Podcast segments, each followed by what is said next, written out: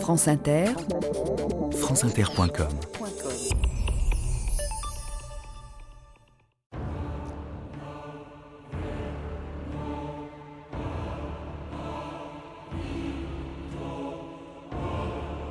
La peur disparaissait, les tabous étaient levés et l'esprit critique s'épanouissait. Václav Havel.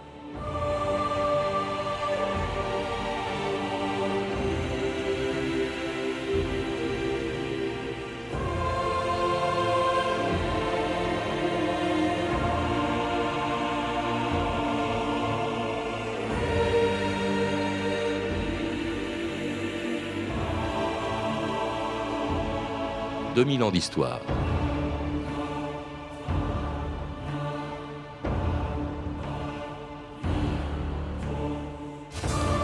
Lorsque le 5 janvier 1968, il a pris la tête du Parti communiste tchécoslovaque, rien ne prédestinait Alexandre Dubček à devenir le symbole d'un des plus grands bouleversements qu'ait connu le bloc soviétique pendant la guerre froide. Cet apparatchik discipliné qui avait vécu 13 ans à Moscou avait fait toute sa carrière dans l'appareil du parti et personne n'imaginait qu'avec lui, la Tchécoslovaquie allait retrouver la liberté qu'elle avait perdue 20 ans plus tôt, quand l'URSS lui avait imposé un des régimes les plus durs du bloc soviétique. En libérant les prisonniers politiques, en supprimant la censure, en rétablissant la liberté d'expression, Dubček réalisait une révolution sans précédent dans l'histoire du communisme. La peur disparaissait, les tabous étaient levés et l'esprit critique s'épanouissait, s'enthousiasmait le jeune Václav Havel, tandis qu'en URSS on était bien décidé à mettre fin à cette expérience qui risquait de contaminer tous les régimes communistes d'Europe de l'Est. Elle n'aura duré que sept mois, jusqu'au 21 août 1968. Ce jour-là, à 1h48 du matin, sur ordre de Moscou, 400 000 hommes, 600 chars et 800 avions de cinq pays du pacte de Varsovie franchissaient les frontières de la Tchécoslovaquie pour mettre fin à ce qu'on avait appelé le printemps de Prague. France Inter, Michel Forgit, le 21 août 1968. Tout de suite un flash de dernière minute, les chars soviétiques sont à Prague, les troupes soviétiques, bulgares, polonaises, hongroises et est-allemandes ont envahi la Tchécoslovaquie cette nuit. Ici Prague. Attention, nous venons de recevoir une déclaration du gouvernement tchécoslovaque. Je cite le gouvernement a donné l'ordre au ministère des Affaires étrangères de protester contre la conduite des troupes d'occupation et contre leurs activités envers les organes du gouvernement. C'était une proclamation officielle du gouvernement tchécoslovaque. Vous êtes à l'écoute de Radio Prague en langues étrangères. Nous continuerons nos émissions aussi longtemps que les circonstances le permettront. Jacques Rupnik, bonjour. Bonjour. Vous êtes historien, directeur de recherche au Centre de recherche et d'études internationales, professeur également à Sciences Po et spécialiste de l'Europe de l'Est où il y a exactement 40 ans, euh, qui, qui, pardon, l'Europe de l'Est, qui a exactement 40 ans, a connu ce qu'on appelait le printemps de Prague.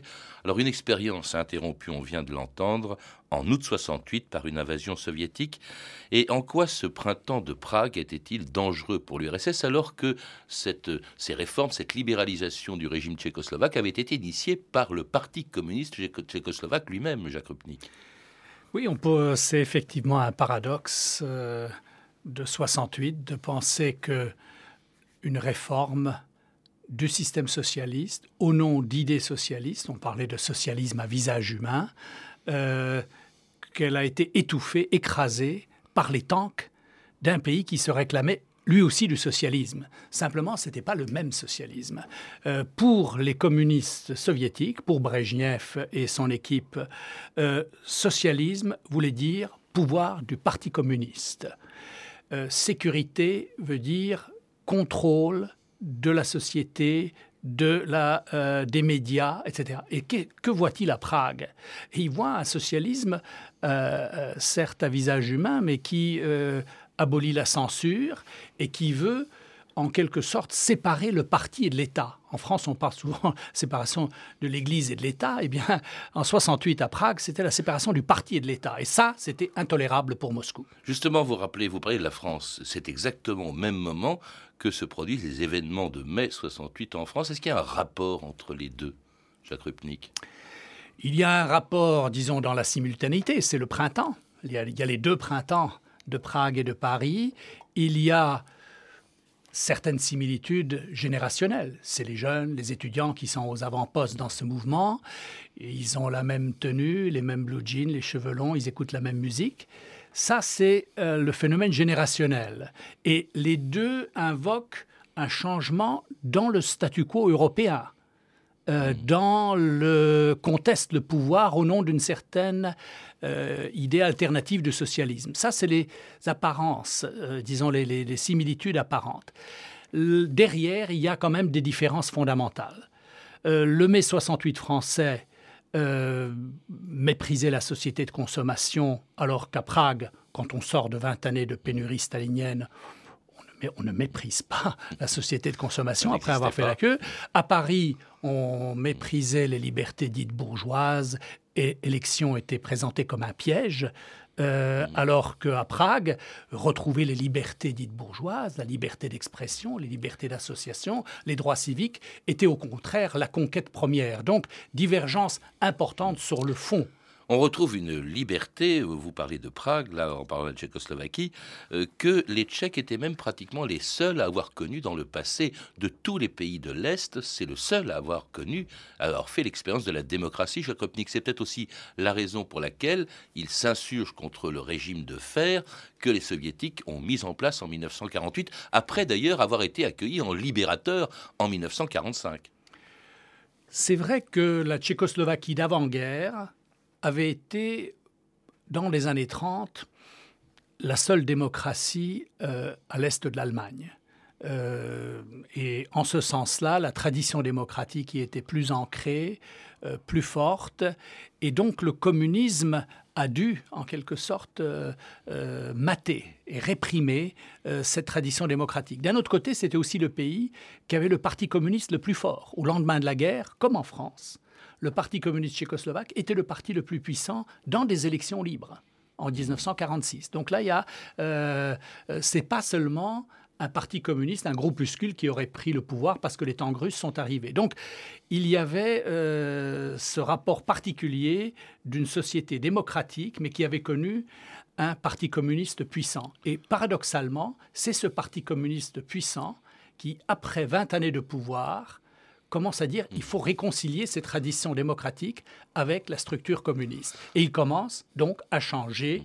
Dubček a été, euh, à certains égards, malgré lui, euh, en dépit de peut-être de ce qu'il avait lui-même prévu, le porteur de cette euh, tentative inespérée de réconciliation du, socialisme et de la démocratie. En tout cas, un parti communiste puissant qui confisque et monopolise même le pouvoir à partir de 1948 avec le soutien de l'Union soviétique. C'est à ce moment-là qu'on trouve à sa tête Clément Gottwald jusqu'en 1953, puis Antonin Novotny jusqu'au 5 janvier 1968. France Inter, Pierre Charpentier.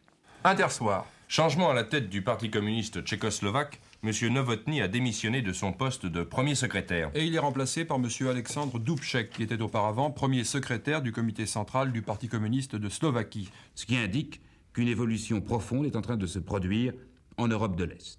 Ce que nous confirme notre correspondant Victor Vraman. Il est probable que le nouveau premier secrétaire de 46 ans, qui est M. Dubček, soit moins respectueux de l'orthodoxie que le vétéran Novotny.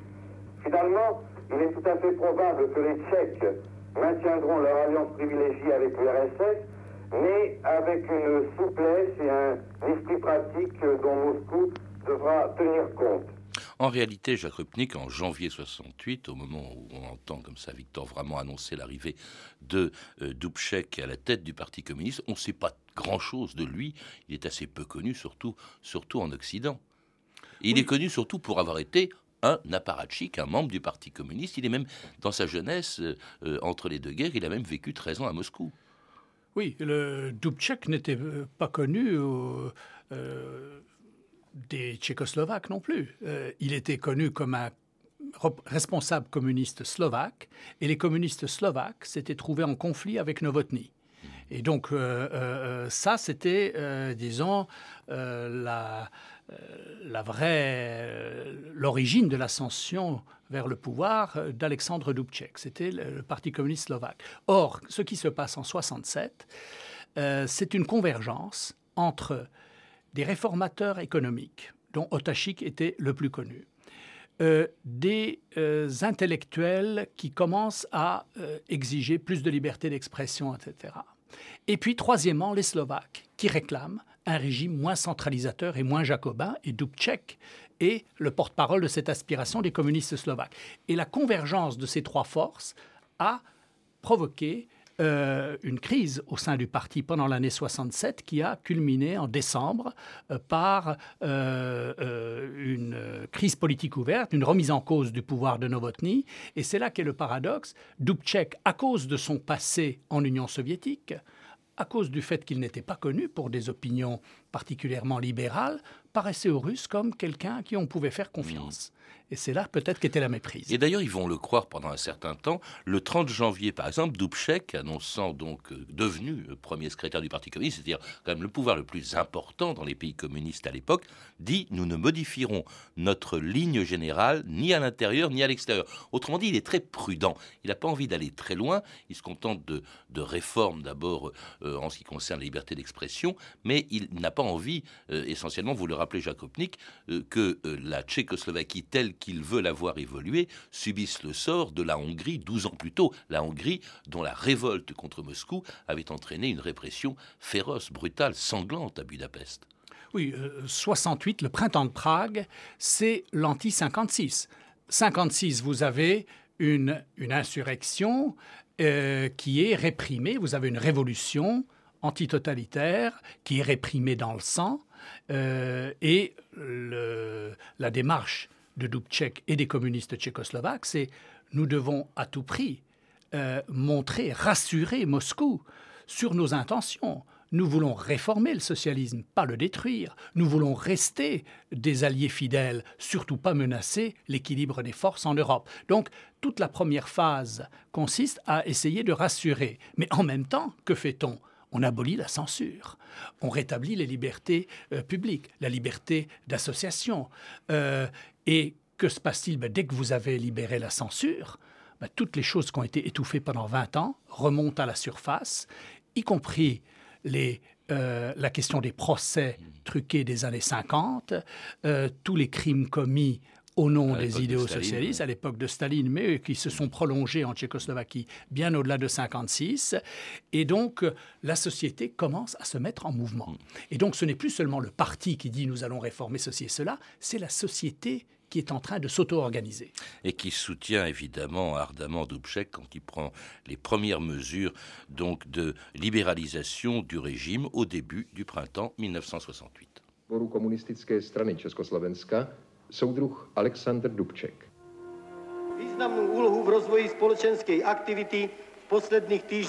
Les médias ont joué un rôle important ces dernières semaines dans l'évolution de la société. Grâce à leur travail, la majorité de la population s'est intéressée aux événements actuels. On n'avait pas vu depuis longtemps un tel intérêt pour notre politique intérieure.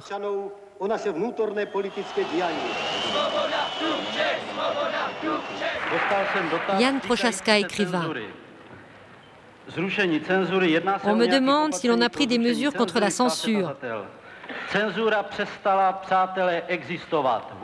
Mes amis, la censure a cessé d'exister. Hurrah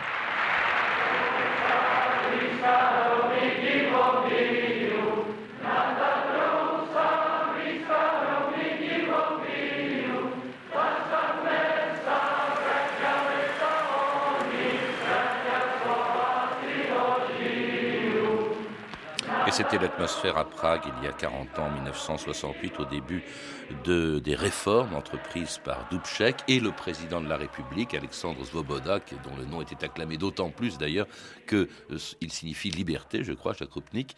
Et alors ces, ces réformes, euh, c'est comment peut-on les résumer? Il y a eu un programme qui a été rédigé par le parti le 3 avril 1968 où l'on parle de voie tchécoslovaque vers le socialisme.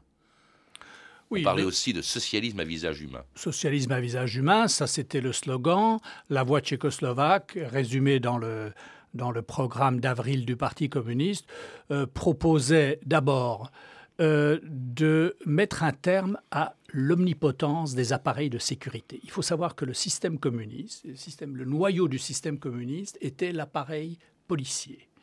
Et donc l'imbrication du parti de l'appareil de sécurité, ça c'était la première chose. Mettre au pas, mettre sous contrôle les appareils de sécurité, euh, séparer le parti et de l'État, comme je l'ai dit. Le, parti n'est pas là pour gérer toute la société. Il faut que euh, la société s'autogère. Il y avait l'idée d'autogestion d'ailleurs. Oui, mais il n'y a pas, à, aucun moment, contrairement à ce qui s'est passé en Hongrie, le pluralisme est décrété. On n'autorise pas les partis. En tout cas, le Parti communiste garde au fond la primauté sur le pouvoir. Voilà, alors c'est là où est, où est la limite et où est la parce qu'on reconnaît le pluralisme de la société, on veut institutionnaliser ce pluralisme en disant il faut maintenant une assemblée où il y aura des représentants du mouvement des femmes, des syndicats, des différentes associations, des différentes forces sociales, mais pas de pluralisme politique. Lorsque le Parti social-démocrate veut se reconstituer, il a été interdit en 48, il a été fusionné de force avec le Parti communiste. Non, là on dit il euh, faut pas aller au-delà, on ne veut pas rétablir le pluripartisme. Et c'est là que commence, aux yeux de la société tchèque, euh, la contradiction. D'un côté, un parti communiste qui veut ouvrir, abolir la censure et reconnaître le pluralisme, démocratisation, mais non pas démocratie. Et euh, la société, elle, elle pousse la démocratisation dans le sens du rétablissement de la démocratie. Et cette contradiction va s'accentuer tout au long du printemps jusqu'à l'été.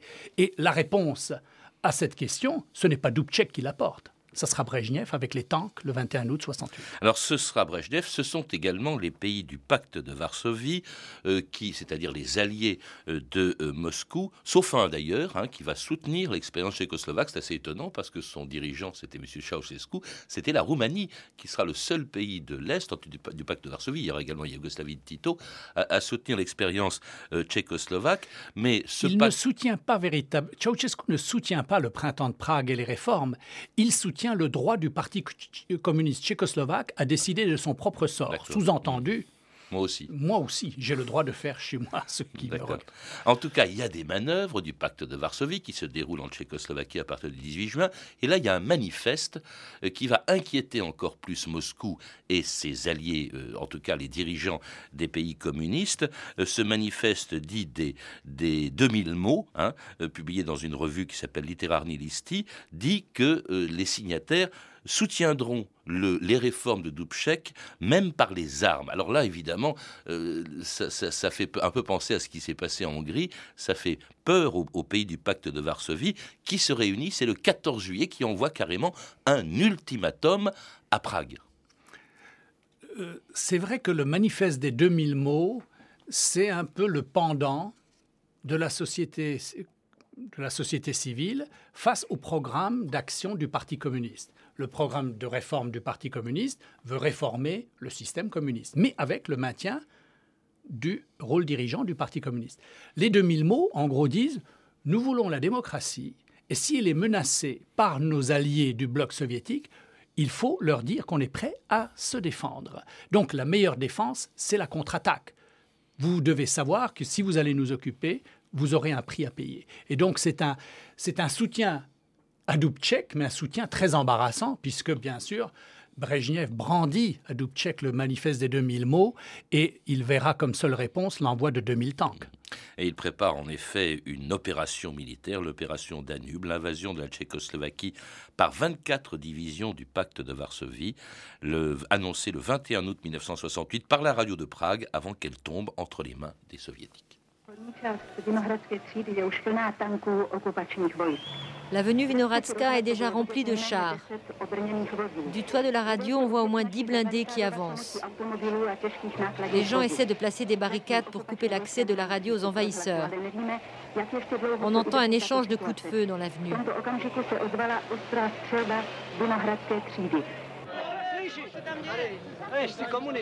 Soldat, tu es communiste Rentre chez toi. Regarde ce que tu as fait de notre Prague. Barbare, Gestapo.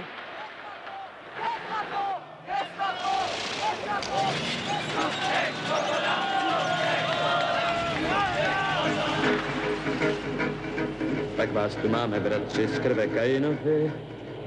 noci, která dozad bodá díku, tak vás tu máme, bratři, vnuci Stalinovi. Však ne tak jako včera, dnes už bez šeříků, však díky za železné holubičky míru a díky za polivky z chutí hořkých mandlí, v krajině přelíbezné zavraždili víru. Na cestě rudé šípky, jako pomník padlých. Vous voilà, frère de Cain, qui poignarde dans le dos. Vous voilà, nos frères, petits-fils de Staline, dans notre beau pays. Vous avez assassiné la foi. C'est une chanson qui a été écrite au lendemain de l'invasion soviétique, très émouvante, avec en plus ces voix qu'on a entendues de Tchèques qui se manifestent dans la rue euh, contre des chars. Ils sont sans armes et, qui s'adressent aux soldats soviétiques ou hongrois ou, polonais en leur disant, euh, en leur demandant, essayant de les convaincre de rentrer chez eux, parfois en les insultant, Gestapo, etc c'est terrible cette espèce de, de cette façon, enfin, assez pacifique qu'ont eu les Tchèques d'essayer de résister, car ils l'ont fait à cette invasion. Oui, c'était une euh, résistance non violente, mais d'une grande efficacité. Donc, à la différence de Budapest, où on a affaire à une insurrection, et beaucoup plus sanglante, la répression était beaucoup plus violente. Oui, il y a eu deux occupations, puisqu'il y a eu en octobre une première intervention militaire par les troupes de l'armée rouge qui provoque alors Là, vous parlez de la Hongrie, Budapest et qui provoque une, deuxième phase de l'insurrection armée euh, qui euh, nécessite de la part de Moscou une deuxième intervention. Alors qu'à Prague, il y a plus tard. 12 euh, ans plus tard, il y a l'occupation dans la nuit du 20 au 21 août par l'armée rouge et par les alliés donc du pacte de Varsovie, l'armée polonaise, euh, hongroise, est-allemande, bulgare, etc., participent à cette opération et ils occupent le pays sans que l'armée tchécoslovaque ne s'y oppose. Donc on a, euh, elle ne s'y oppose pas parce qu'elle n'a pas reçu le, feu vert euh, du Parti communiste, de, de la direction dubčekienne pour le faire. Et donc la population se lance avec les seuls moyens qu'elle a à sa disposition, c'est-à-dire la résistance pacifique, euh, dans une forme de désorientation. Tous les panneaux dans les rues ont été enlevés, les soldats russes euh, dans leurs tanks ont été assiégés, et au bout de quelques jours, les, Russes ont dû faire une relève des troupes, parce que les troupes étaient totalement démoralisées, les troupes qui étaient arrivées dans les premiers jours. On leur avait dit, vous allez euh, affronter les Allemands les Allemands sont à Prague, etc. Vous êtes là pour défendre les conquêtes de la Deuxième Guerre mondiale de 1945. Ils arrivent dans un pays absolument pacifique où ils trouvent des gens dans la rue qui disent Mais qu'est-ce que vous venez faire là hmm. Rentrez chez vous. Et donc il y a là, c'est euh, euh, assez poignant, mais cela fait que euh, le régime d'occupation n'arrive pas dans les premiers temps, non seulement militairement, à euh, conquérir les, populations, mais il n'arrive pas politiquement à imposer sa volonté. Parce qu'ils arrivent dans la nuit, et qu'est-ce qu'ils font? Ils trouvent dans la nuit l'équipe Dubček réunie, le bureau, le bureau, politique est réuni, euh, et on leur apprend dans la nuit que, que les Russes arrivent. Les Soviétiques pensent à ce moment-là avoir un gouvernement ouvrier et paysan de rechange, quelques collaborateurs qu'on va trouver. Eh bien, ça n'a pas marché. Euh, à la dernière minute, certains se sont désistés et les, soviétiques arrêtent Dubček et son équipe, qui les attendent passivement euh, euh, dans, le secrétaire général du, dans, le secrétariat général du parti, et les amènent comme otages en Union soviétique. Et il n'y a plus de gouvernement à Prague, ni de gouvernement de collaboration, puisqu'on n'arrive pas à le mettre en place. Et le gouvernement légitime de l'époque est emmené prisonnier à Moscou. Alors si bien que justement après avoir enlevé, arrêté Dubček, ils le font venir à Moscou euh, et ils le font, ils négocient avec lui ce qu'on appelle les accords de Moscou le, 26 août, qui en fait sont une véritable capitulation de Dubček qui rentre à Prague, donc euh, juste après la signature de cet accord. France Inter, Jean-Armand Ladidi, le 28 août 1968.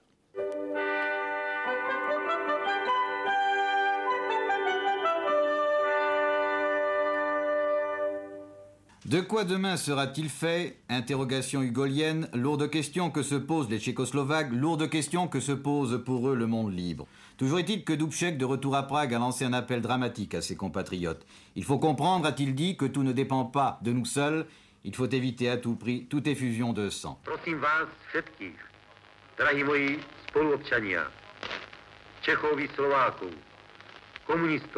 Je vous en prie, mes chers concitoyens, tchèques, slovaques, communistes et membres des autres partis politiques du Front National.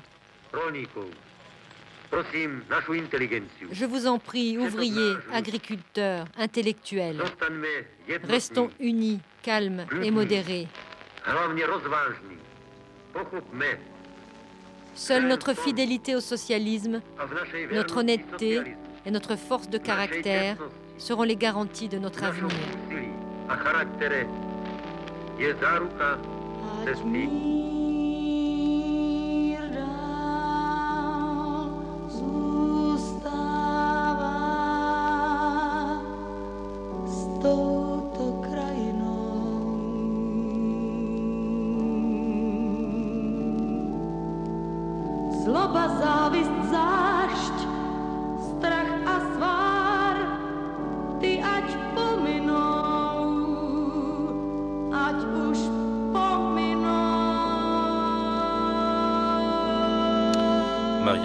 La chanson du printemps de Prague écrasée en août donc par les chars soviétiques. Euh, et avec Dubček qui demande à la population, parce que ça ne servirait à rien, de ne pas s'opposer en armes euh, aux, envahisseurs, euh, aussi parce que la Tchécoslovaquie, le printemps de Prague a été abandonné. On l'a vu, euh, bien sûr, par les pays du pacte de Varsovie, qui se sont tous presque, qui ont suivi Moscou dans la répression, mais même par les pays occidentaux. Le président américain Johnson parle d'un simple accident de parcours. Et personne n'intervient autrement que par des protestations euh, contre cette invasion. Oui, euh, il y a peu de protestations. Euh, enfin, il y a des protestations, il y a une indignation dans, l'opinion publique, des classes politiques, etc. Mais fondamentalement, il ne se passe pas grand-chose. La formule l'incident de parcours, c'était Michel Debré, en fait, qui avait utilisé cette formule. Il ne fallait pas pour les Américains comme pour les Européens de l'Ouest. Johnson l'a utilisé aussi. Euh, il ne fallait pas que le printemps de Prague et l'échec du printemps de Prague compromettent ce qui était à leurs yeux l'essentiel, c'est-à-dire les débuts de la détente. Et donc, il y avait les accords sur le désarmement avec, entre les Américains et les Russes, il y avait la détente qui se dessinait en Europe, et donc la nouvelle détente qu'on va voir après le printemps de Prague, c'est une détente qui s'impose sur la confirmation du statu quo de 1945. Et puis, il y avait la guerre du Vietnam aussi, pour ce qui concerne les Américains. Il faut rappeler quand même que euh, certains partis communistes occidentaux, loin des chars russes, sont protestés, y compris le Parti communiste français, euh, Jacques Rupnik. Mais est-ce qu'on peut pas dire que ça réprobation, mais non pas condamnation. En tout cas, c'est la première fois qu'ils se désalisent vraiment hein, de, de la politique de, de Moscou. Est-ce que euh, ça, ça, a eu des conséquences? Est-ce qu'on peut dire que ce qui s'est passé en 89 avec la révolution de velours, euh, dans laquelle on reverra Dubček réapparaître, a été à, l'origine de ça, euh, a été 1968 Je dirais que l'héritage du printemps de Prague, c'est pas 89, euh, c'est la perestroïka de Gorbatchev. Celui qui s'est véritablement inspiré du programme Dubček, Dubček peut véritablement réclamer le copyright sur tout le programme de Gorbatchev. Mmh. Glasnost, perestroïka, c'est exactement ce qu'il avait fait 20 ans avant lui. Donc, euh, en ce sens-là, les bouleversements dans le bloc soviétique, c'est Moscou qui a changé. C'est Moscou qui adoptait le programme du printemps de Prague et par là permettait l'avènement de la liberté en Europe centrale et orientale, y compris à Prague. Mais évidemment, à Prague, le, c'était l'anti-68, c'était 89 vers la démocratie et non plus la réforme du socialisme. Merci Jacques Kopnik. Je rappelle que vous avez dirigé avec François Fechte 1968 Le Printemps tchécoslovaque, publié aux éditions Complexe et qui sortira en poche, euh, réédité en juin prochain, toujours chez Complexe. Vous avez pu entendre des archives issues du documentaire Le gel du printemps de Prague de Patrick Rothman et Virginie Linard, diffusé sur France 3 dans la série Les brûlures de l'histoire et récemment rediffusé sur la chaîne Public Sénat. C'était 2000 ans d'histoire à la technique Fabrice Desmas et Julien Dumont, documentation archives sonores Emmanuel Fournier, Claire Destacant, Sophie Gilry et Élise Médétournion, une réalisation de Anne Kobilac.